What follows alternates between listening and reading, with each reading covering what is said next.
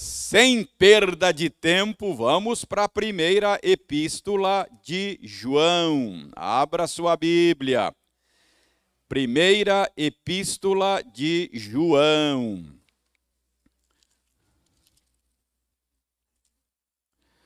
Muito bem, deixe-me pegar aqui as minhas anotações. Olha, já estão aqui.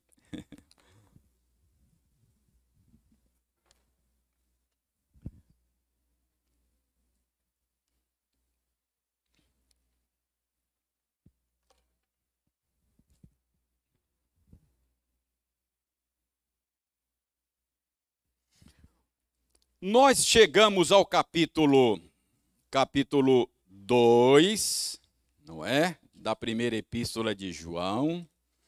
Hoje eu vou ler os seis primeiros versículos do capítulo 2. E, e você vai acompanhar aí silenciosamente. Primeira de João 2, de 1 a 6, tá bom? Diz o seguinte. Filhinhos meus, estas coisas vos escrevo para que não pequeis. Se todavia alguém pecar, temos advogado junto ao Pai, Jesus Cristo, o justo. E ele é a propiciação pelos nossos pecados, e não somente pelos nossos próprios, mas ainda pelos do mundo inteiro. Ora, sabemos que o temos conhecido por isso, se guardamos os seus mandamentos. Aquele que diz, eu o conheço, e não guarda os seus mandamentos é mentiroso, e nele não está a verdade.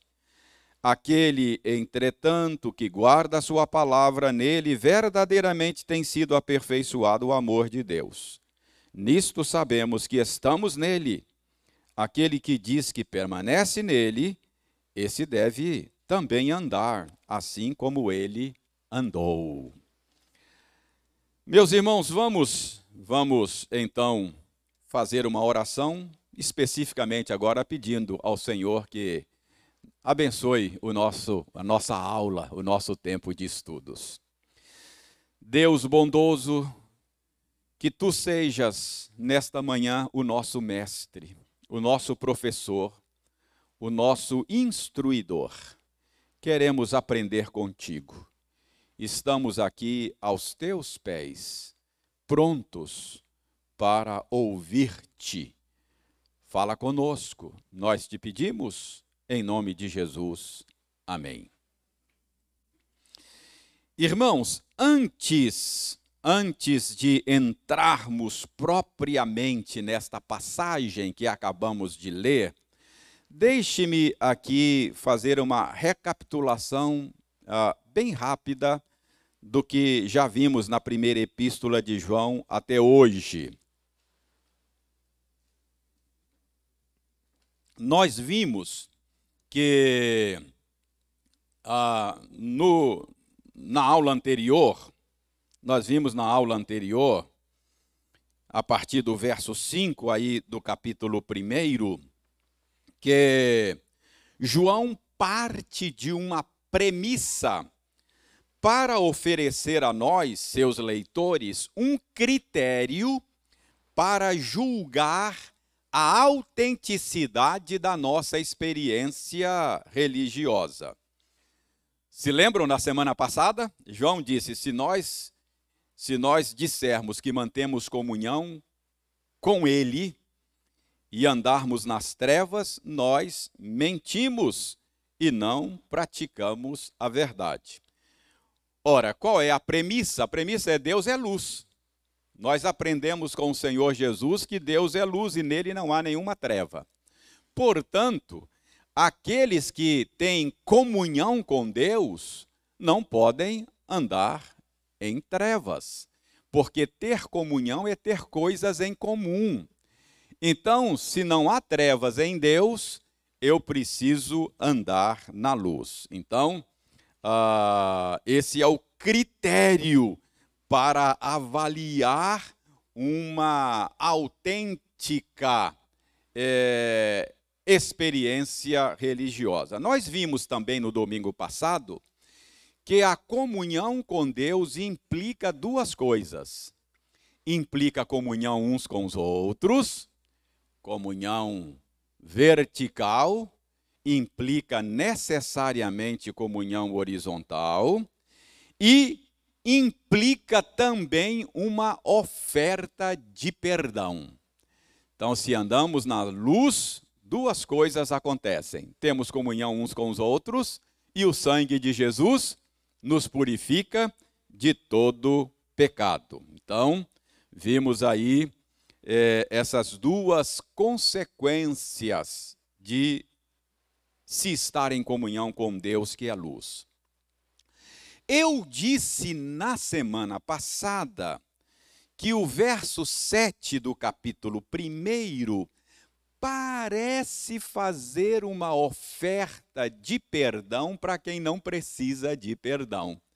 Porque o verso 7 diz: Se você andar na luz, o sangue de Jesus purifica você. Ora, se eu ando na luz, então eu não preciso de perdão. Parece que é uma oferta de perdão. Tinha que ser: se você andar nas trevas, o sangue de Jesus purifica você.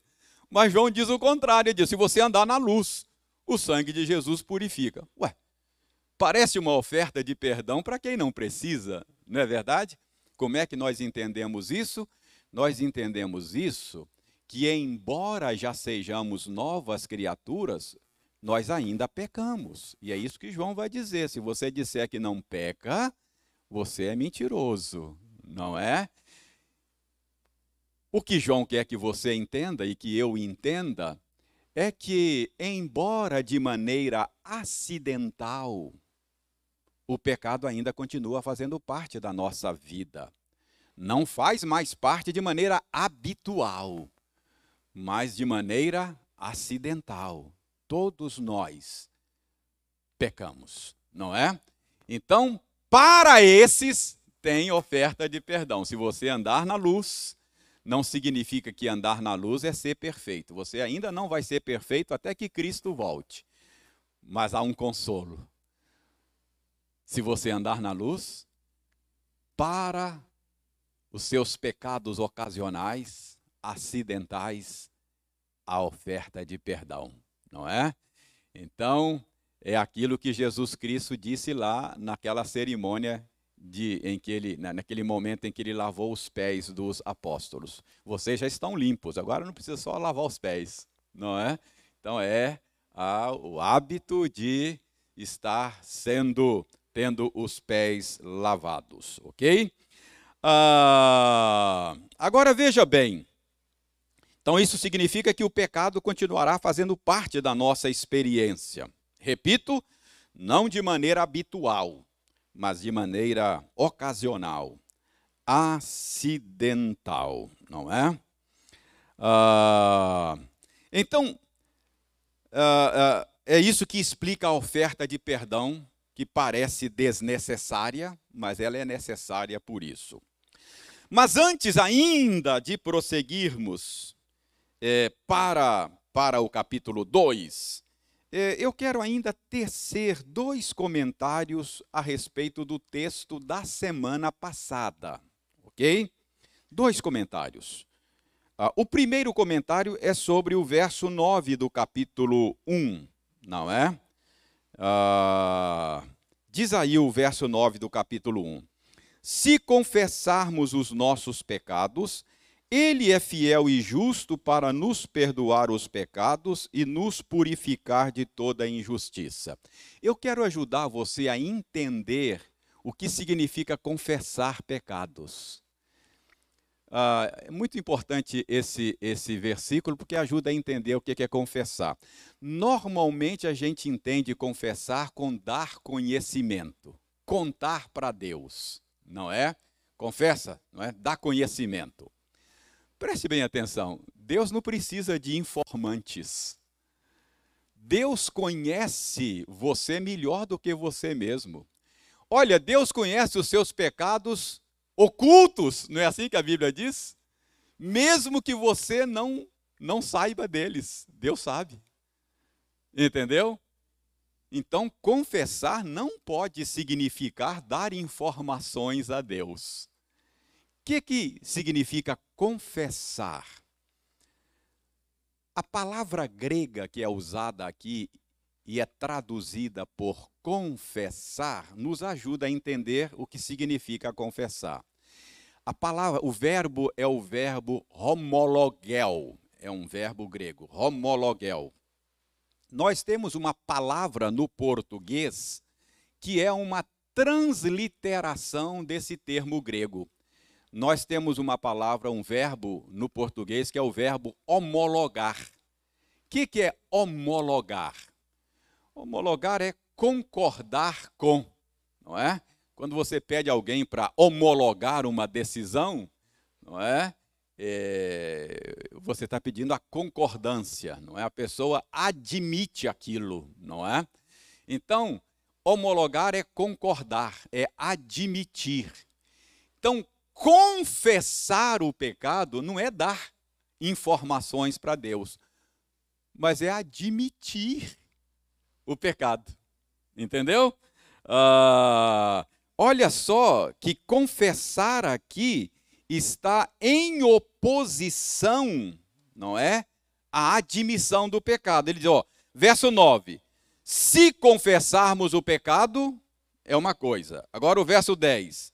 Se dissermos que não temos pecado, se não admitirmos, olha que a oposição aí é confessar e não admitir, não é? Se eu confessar o pecado, agora se eu disser que não tem pecado, é, se eu não admitir, não é? Então, ponha isso na sua cabeça.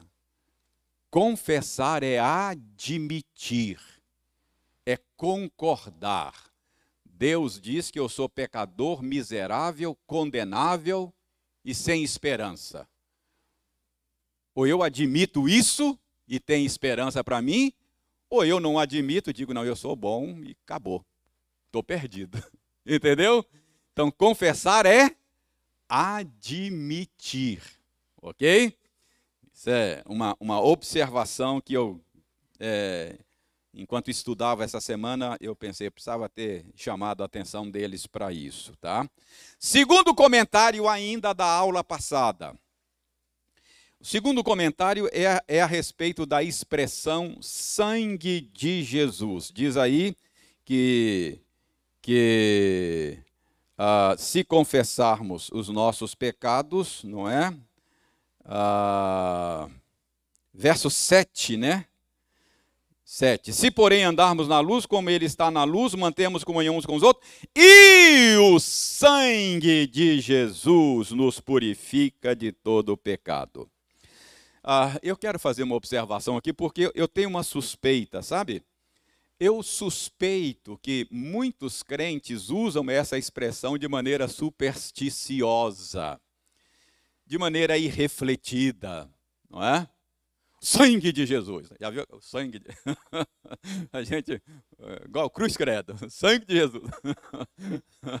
A gente usa isso de maneira irrefletida e às vezes de maneira supersticiosa, como se fosse uma, uma palavra mágica, não é? Uh, a gente para evocar proteção, não é? Sangue de Jesus. Irmãos, mas a expressão sangue de Jesus é uma, uma forma bíblica de falar da morte de Jesus, entendeu? A morte é a punição requerida pelo pecado. O pecado requer pena capital. A alma que pecar, esta morrerá. Sem derramamento de sangue, isso é, sem morte, não tem perdão, não tem remissão de pecado. Tem que ter morte. Entendeu? Quando Deus é, usou aquele sistema sacrificial no Antigo Testamento, mandou o povo matar cordeirinho, era isso que Deus queria ensinar: que pecado requer a morte do pecador ou de uma vítima substitutiva. Alguém tem que morrer. Ah, não, não, não, tem impunidade, entende? Então, ah, o sangue de Jesus nos purifica de todo o pecado, significa que a morte de Jesus quita a dívida. A morte de Jesus satisfaz as exigências da lei de Deus. Portanto, para aqueles que estão em Cristo não há mais condenação. Por que não há condenação? Porque ela já houve. Ah, o crime já foi punido. Portanto, Deus é fiel e justo para perdoar. É uma questão de justiça. Não perdoar um crime que já foi pago, uma dívida que já foi quitada, é uma injustiça. Cobrar duas vezes a mesma dívida, não pode, não é verdade? Então, Deus é fiel e justo para nos perdoar. Então, são essas as duas considerações que eu desejei fazer de domingo passado. Agora sim, agora capítulo 2, vamos entrar no capítulo 2 e, e, veja bem, acho que no capítulo 2 aqui, hoje nós vamos ter tempo, acho que nem, nem para os dois primeiros versos não vamos ter tempo. Mas eu quero gastar bastante tempo, talvez aí umas duas aulas ou mais, com os dois primeiros versículos do capítulo 2. É porque são dois versículos muito carnudos. Você vai ver que tem muita carne aqui, muita, tem, tem, tem muita substância nesses dois versículos. Tem, tem tutano aqui que a gente precisa extrair, não é? Não é assim? Uh, extrair bastante aqui até uh, ficar bem alimentado. Então vamos olhar com vagar. Filhinhos meus, verso, 2, capi, verso 1, capítulo 2. Filhinhos meus, estas coisas vos escrevo para que não pequeis, não é? Se todavia alguém pecar, temos advogado junto ao Pai, Jesus Cristo, o justo. Vamos gastar tempo aqui para entender esse versículo, tá? Primeira coisa que eu quero chamar a atenção sua é, é o modo terno. João se dirige, preste atenção, João se dirige aos seus leitores com uma linguagem cheia de ternura. Perceberam aqui? Ele chama de filhinhos. Filhinhos, não é? Filho já é, uma, já é um tratamento terno, não é? quando você chama alguém, ô oh, meu filho, é, já é um, uma maneira terna de se dirigir a alguém. O diminutivo é, enfatiza mais a ternura, não é? Uh, filhinho é mais terno do que filho. Então, o diminutivo sugere um afeto particular. Uh, por que, que eu estou chamando a atenção de você para isso? Irmãos, porque ah, quando João escreveu essa carta, João já é um homem velho, não é? Ah, João já está aqui no final da vida. João talvez seja um dos últimos apóstolos a morrerem. Então, é, é um homem velho já. E quando eu leio João usando essa linguagem tão terna, Uh, eu fico pensando que isso sugere uma mudança no jeitão de João. Sugere uma mudança no temperamento de João. Vocês lembram qual foi o apelido que Jesus deu para João? Lembram? Filho do trovão. uh, olha que apelido, não é? Filho do trovão. Abra sua Bíblia né, em Marcos 3,17. Estou achando que você não se lembra disso aí.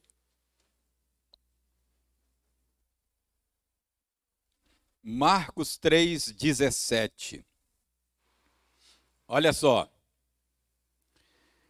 Tiago, filho de Zebedeu, e João, seu irmão, aos quais deu o nome de Boanerges, que quer dizer filho do trovão. Olha só, que apelido. Por que será que Jesus deu esse apelido para João, hein? Talvez seja, não é, Ângela? Eu acho que João era. é... Quer ver um exemplo? Quer ver o exemplo do jeitão de João? Abra Lucas 9,54. Abra Lucas 9,54.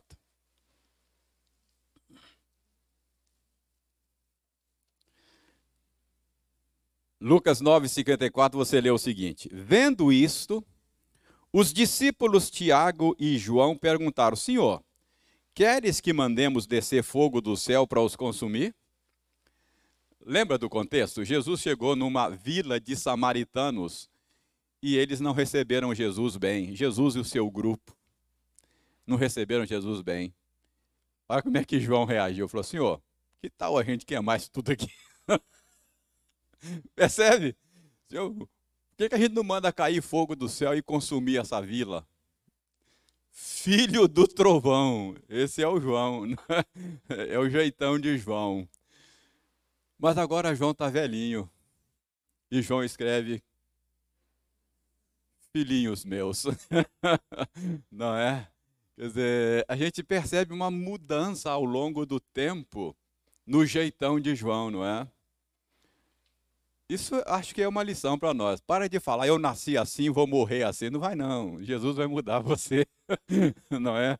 Isso é o meu jeito, né? Tem gente que tem aquela síndrome de Gabriela, né? Eu nasci assim, eu sou bem assim, vou morrer assim. Não é? não, não é. Não é. Ah, Jesus está mudando você. E mudou João, não é? A gente percebe que João foi gradativamente, no final da vida ele é chamado de o discípulo do amor. Olha só, de filho do trovão para discípulo do amor. Ok. Então, essa é uma, um comentário sobre a linguagem interna. Filhinhos, filhinhos meus, não é? Filhinhos meus, ele diz aí. Uh, filhinhos meus, ele diz, é, estas coisas vos escrevo. Filhinhos meus, estas coisas vos escrevo. Que coisas são essas, não é? Estas coisas vos escrevo para que não pequeis. O que, que João quer dizer com estas coisas? Possibilidade 1 um, é que João tenha em mente aqui todo o conteúdo da carta. Né? Pode ser, é uma possibilidade. Vocês se lembram que eu disse que João aqui está combatendo o falso ensino. E eu disse a vocês que o falso ensino que João está combatendo possivelmente é um gnosticismo incipiente. Um gnosticismo que estava começando.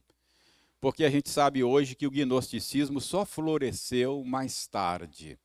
Mas nos dias de João já havia um gnosticismo assim é, principiante. Mas eu disse a vocês também que o gnosticismo que João combate é um pouco diferente do gnosticismo que Paulo combate na carta aos Colossenses.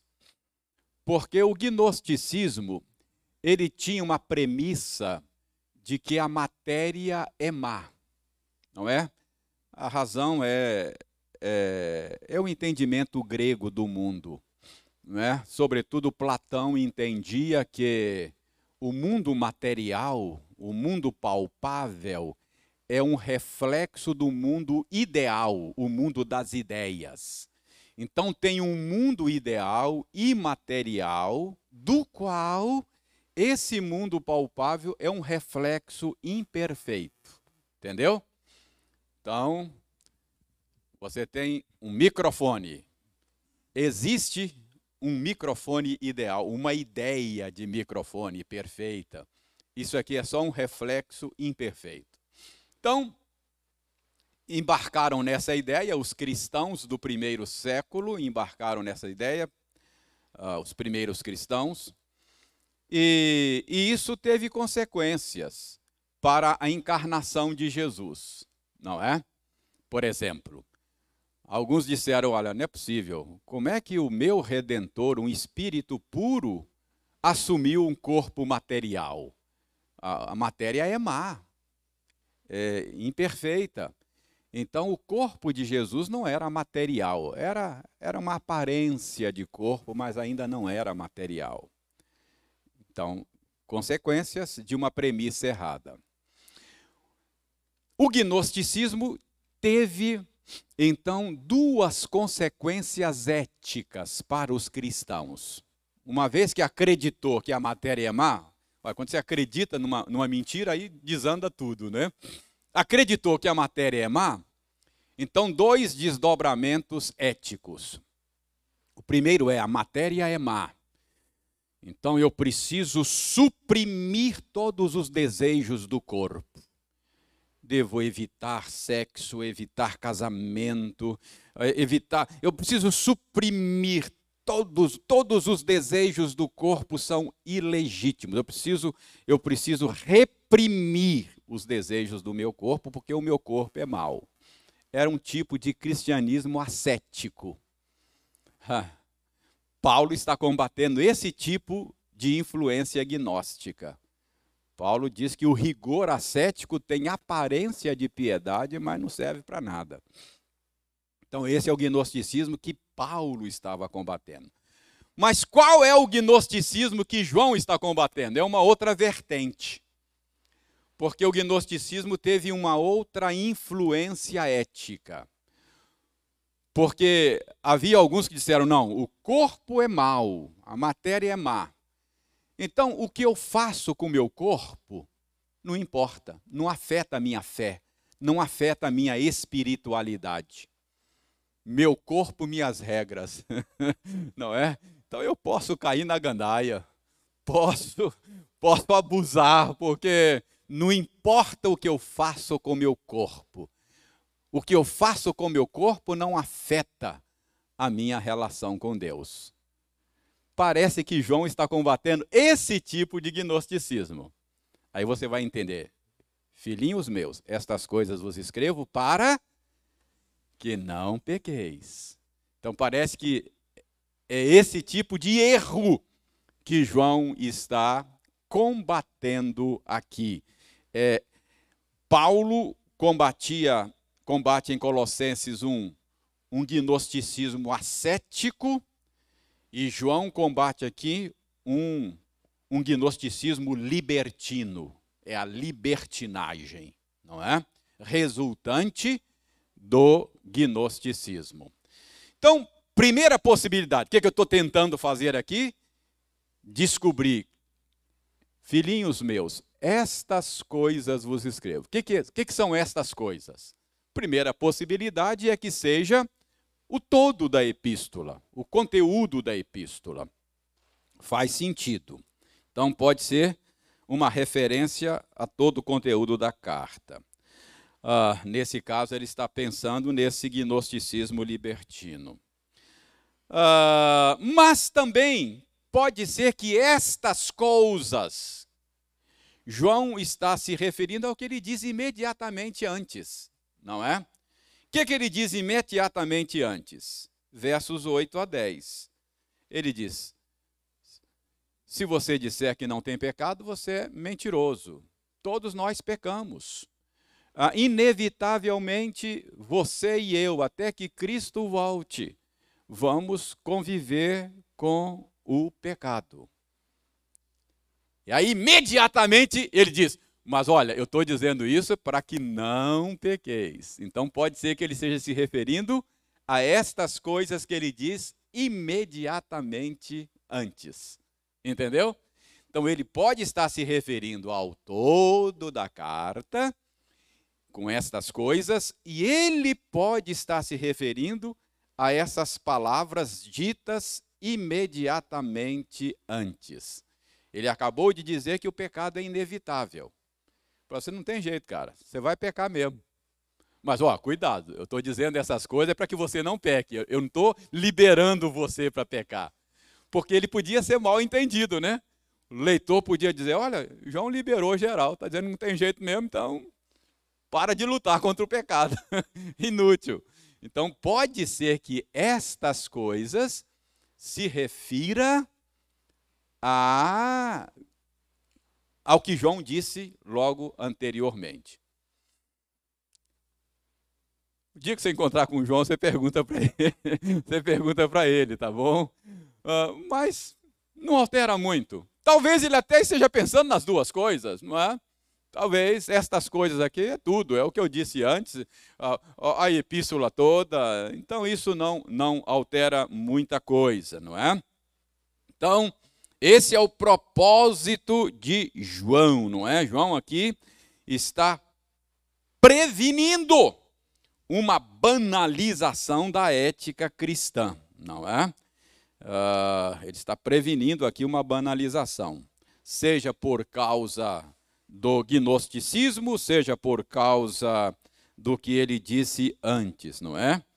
Então ele quer deixar claro aqui que o pecado faz parte da vida cristã, sim, é inevitável. Mas o cristão peca acidentalmente.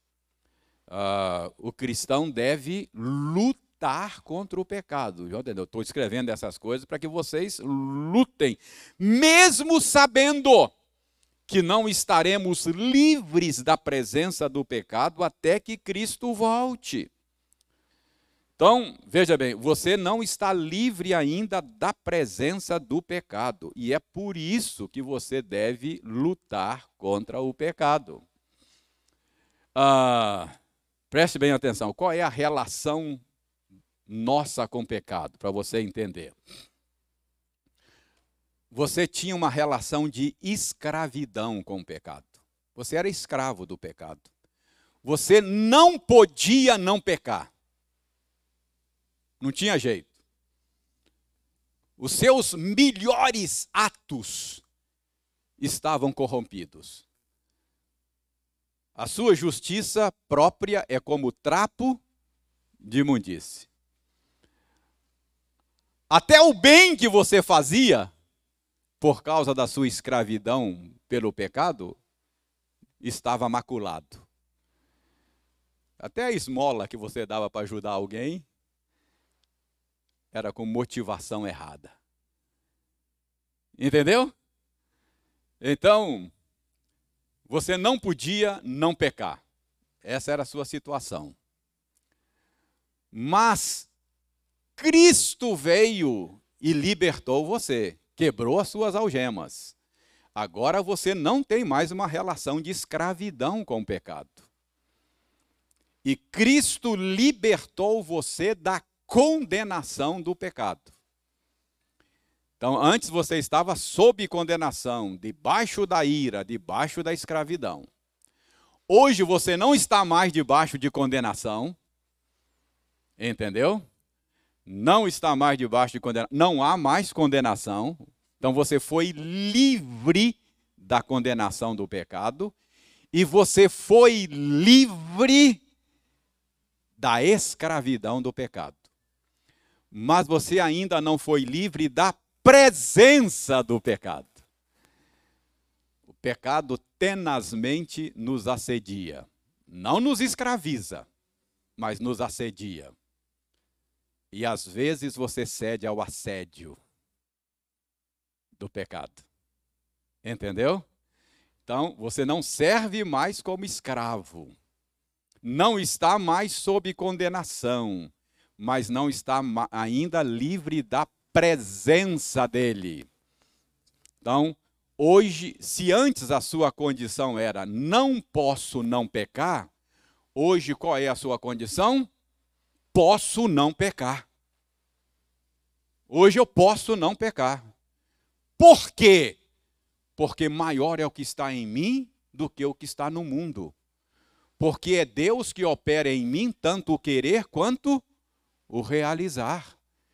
Então hoje eu tenho condições de lutar contra o pecado contra a tirania do pecado. E hoje eu posso dizer não ao pecado. Não na minha força, mas na força que Deus supre. Então, antes era não posso não pecar. Não tinha opção, era escravo. Hoje, qual é a minha condição? Posso não pecar. Embora por causa da minha tolice, da minha estultice, do engano, eu peco às vezes, mas eu posso falar não e não pecar. porque Deus habita em mim pelo seu espírito. Entendeu?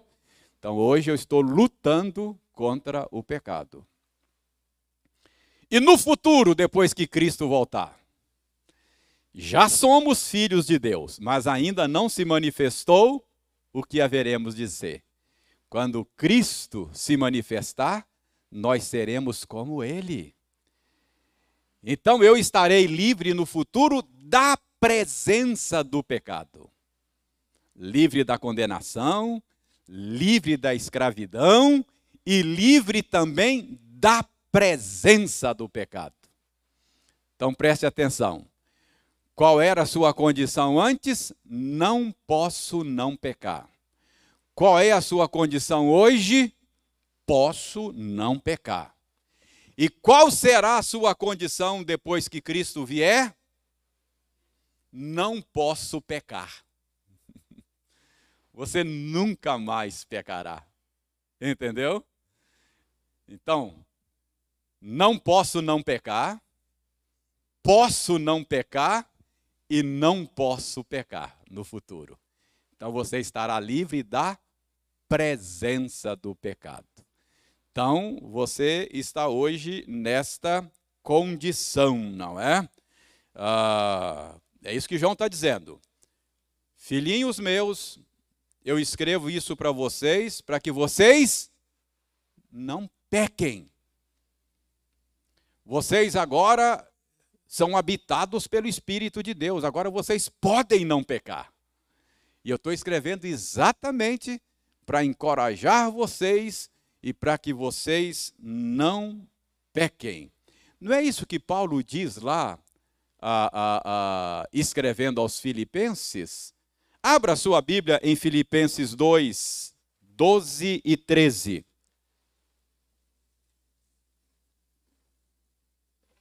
Filipenses 2, 12 e 13. Paulo descreve bem com essa ordem a sua condição atual cristão. Assim, pois, amados meus, como sempre obedecestes, não só na minha presença, porém muito mais agora na minha ausência, olha o que Paulo diz: desenvolvei a vossa salvação com temor e tremor. Então você é chamado a lutar contra o pecado. Lute contra o pecado. Por quê? Verso 13. Porque Deus é quem efetua em vós tanto o querer como o realizar, segundo a sua boa vontade. Então, por que você nasceu de novo? Por que você está na luz? Por que Deus opera em você? Você é chamado a enfrentar o pecado. Agora você pode. Pode enfrentar. Pode vencê-lo. Antes não podia, antes você era escravo. Mas agora não, agora você pode. E você é chamado a fazer esse enfrentamento. Então, estas coisas eu vos escrevo para que não pequeis. Este é o sentido destas palavras aqui de João. Estas coisas vos escrevo para que não pequeis. Ok? Então você é chamado a fazer o enfrentamento contra o pecado. Agora notem que João continua aí uh, no verso no verso primeiro ainda, a segunda parte do verso primeiro do capítulo 2, ele continua dizendo: Se todavia alguém pecar, olha só, se to, você pode não pecar, mas se todavia, como você não é mais escravo, você pode não pecar. Mas o pecado não me, não me escraviza, mas me assedia. E se eu ceder ao assédio do pecado? Não é? Se todavia alguém pecar, a possibilidade existe e acontece. Se você disser que ela não existe, você é mentiroso, João falou. Então a possibilidade existe, o pecado ainda é parte da sua experiência não habitualmente, mas ocasionalmente. Então, uh, se todavia alguém pecar, o que, que João diz? Temos advogado junto ao Pai, Jesus Cristo, o justo.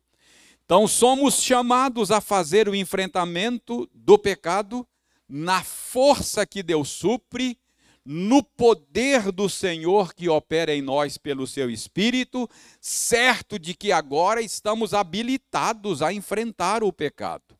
Mas, eventualmente, pecamos.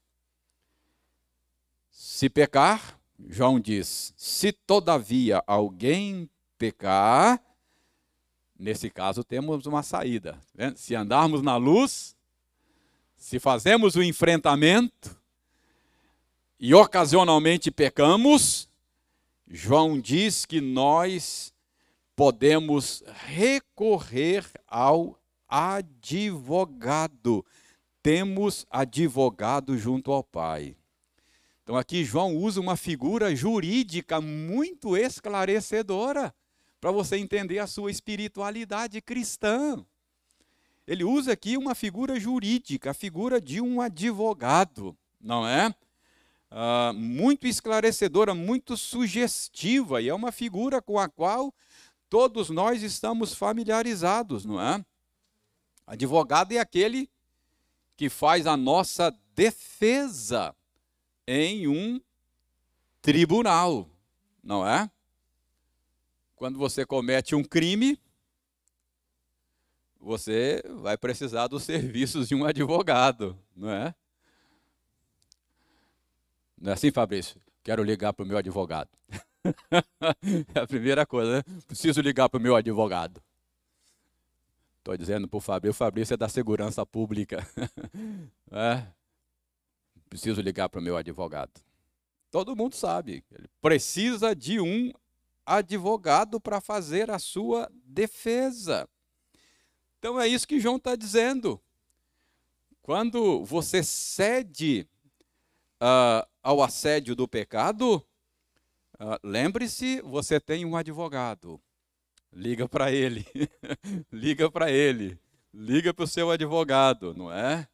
Uh, ele é aquele encarregado de fazer a sua defesa. Quem é esse advogado? João diz aqui com todas as letras: Jesus Cristo, o justo. Muito importante isso aqui. O advogado é chamado de o justo. Esse título é muito importante. Ele é o justo. Irmãos, a gente sabe que em tese, em tese, o papel de um tribunal é a promoção da justiça, não é? Eu estou dizendo em tese, porque em tribunais humanos, às vezes, a justiça é torcida, é negada, não é? É às vezes, tribunais humanos promovem injustiça em vez de justiça. São tribunais imperfeitos, estamos no mundo onde o pecado entrou e é assim mesmo, tá? A gente que conhece a Bíblia não deveria se surpreender. A gente sabe da queda, a gente sabe do pecado, então não se surpreenda. Então, os tribunais humanos são tribunais imperfeitos.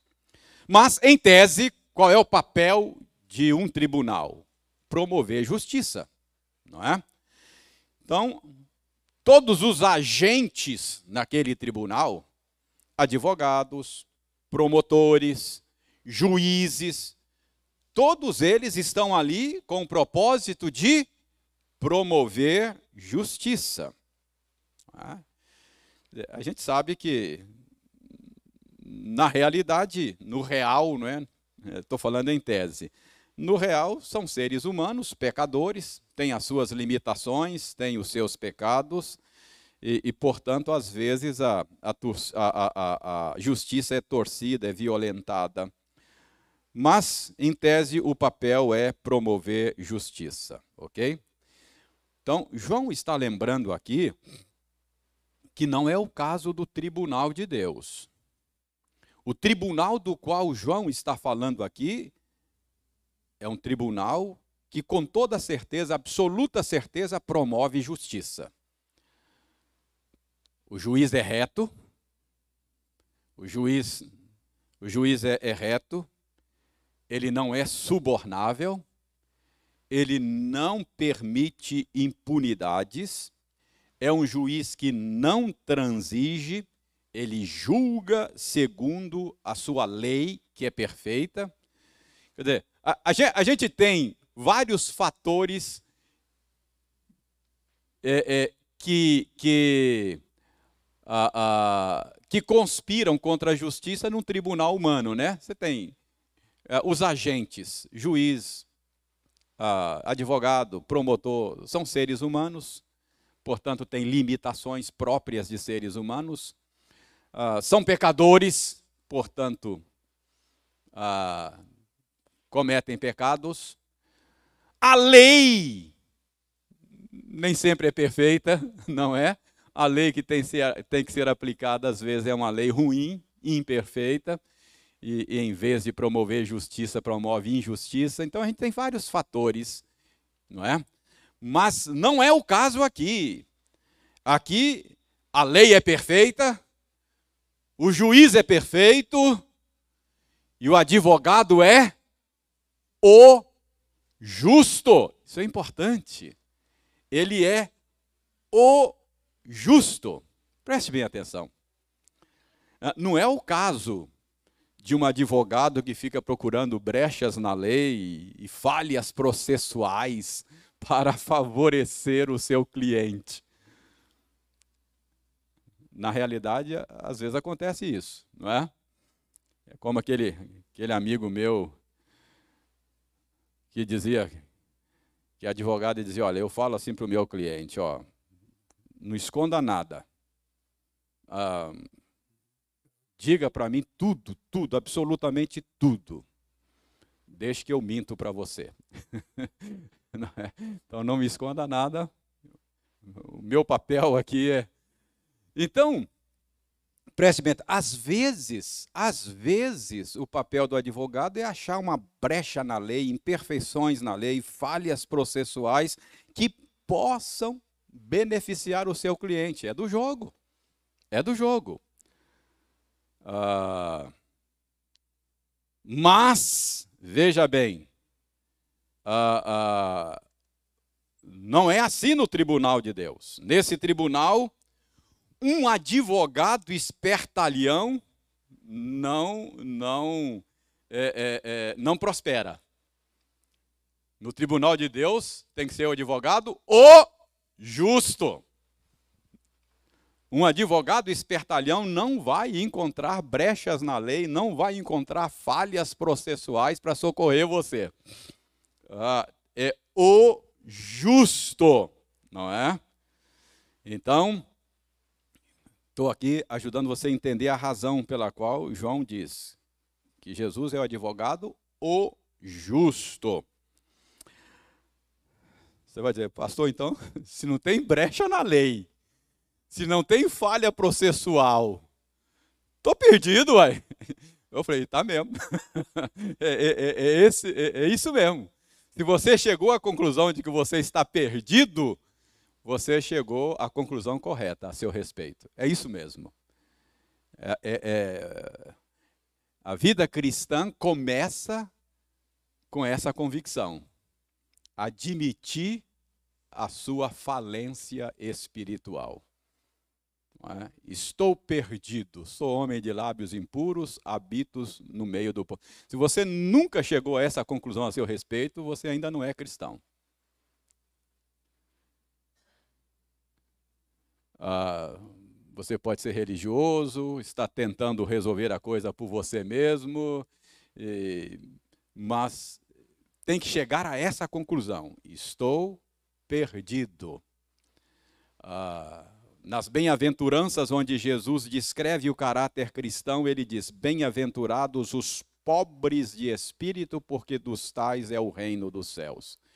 O reino dos céus são para os falidos espiritualmente, os que já disseram: Estou perdido.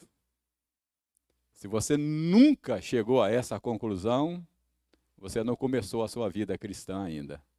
A vida cristã começa com essa convicção: estou perdido.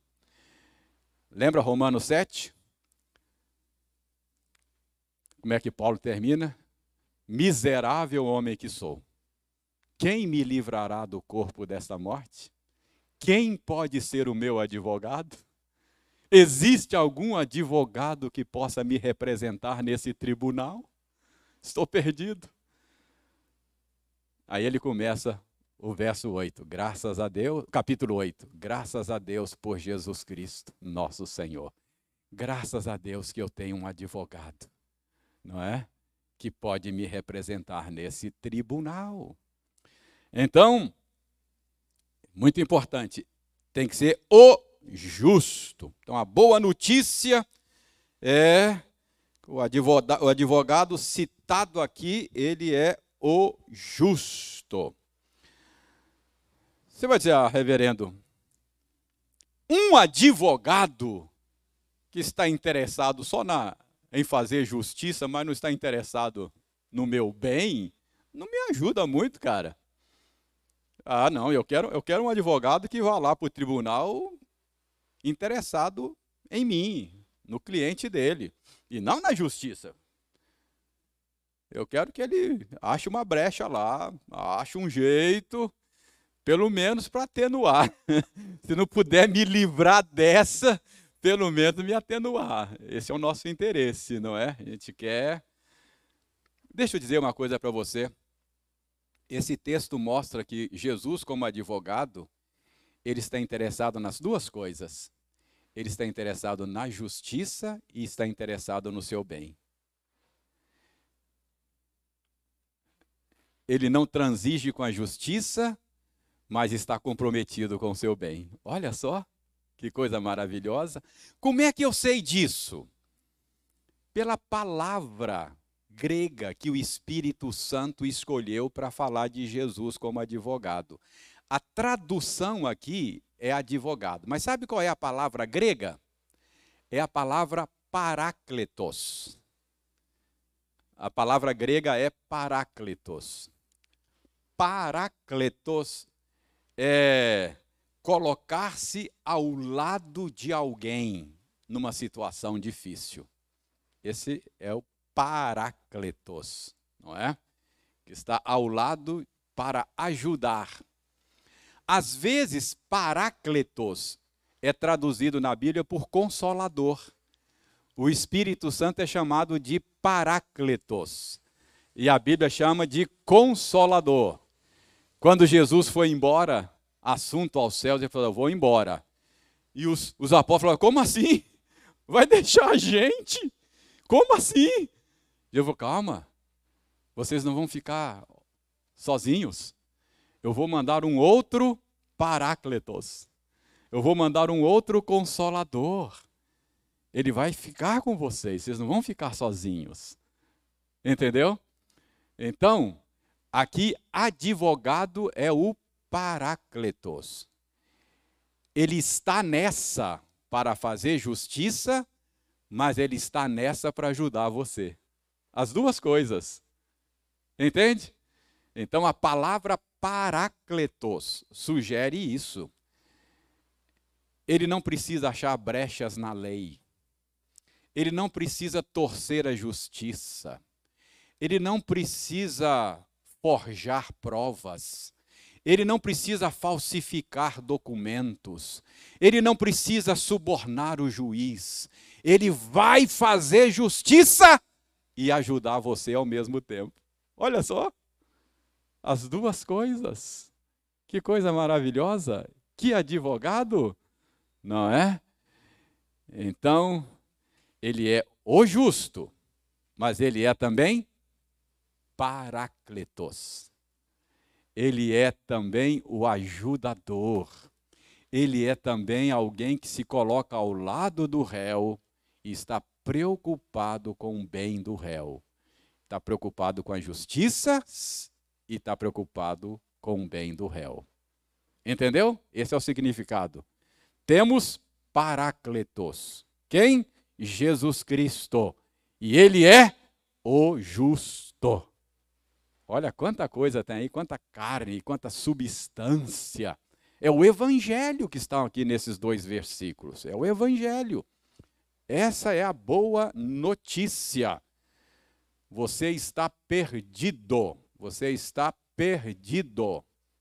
Não tem brecha na lei. O juiz não, não se, se deixa subornar. Não tem como forjar provas. Não tem. Você está perdido. Mas a boa notícia, esse é o Evangelho, boa nova. Tem um advogado. Ele é justo. E ele é paráclitos. Ele está.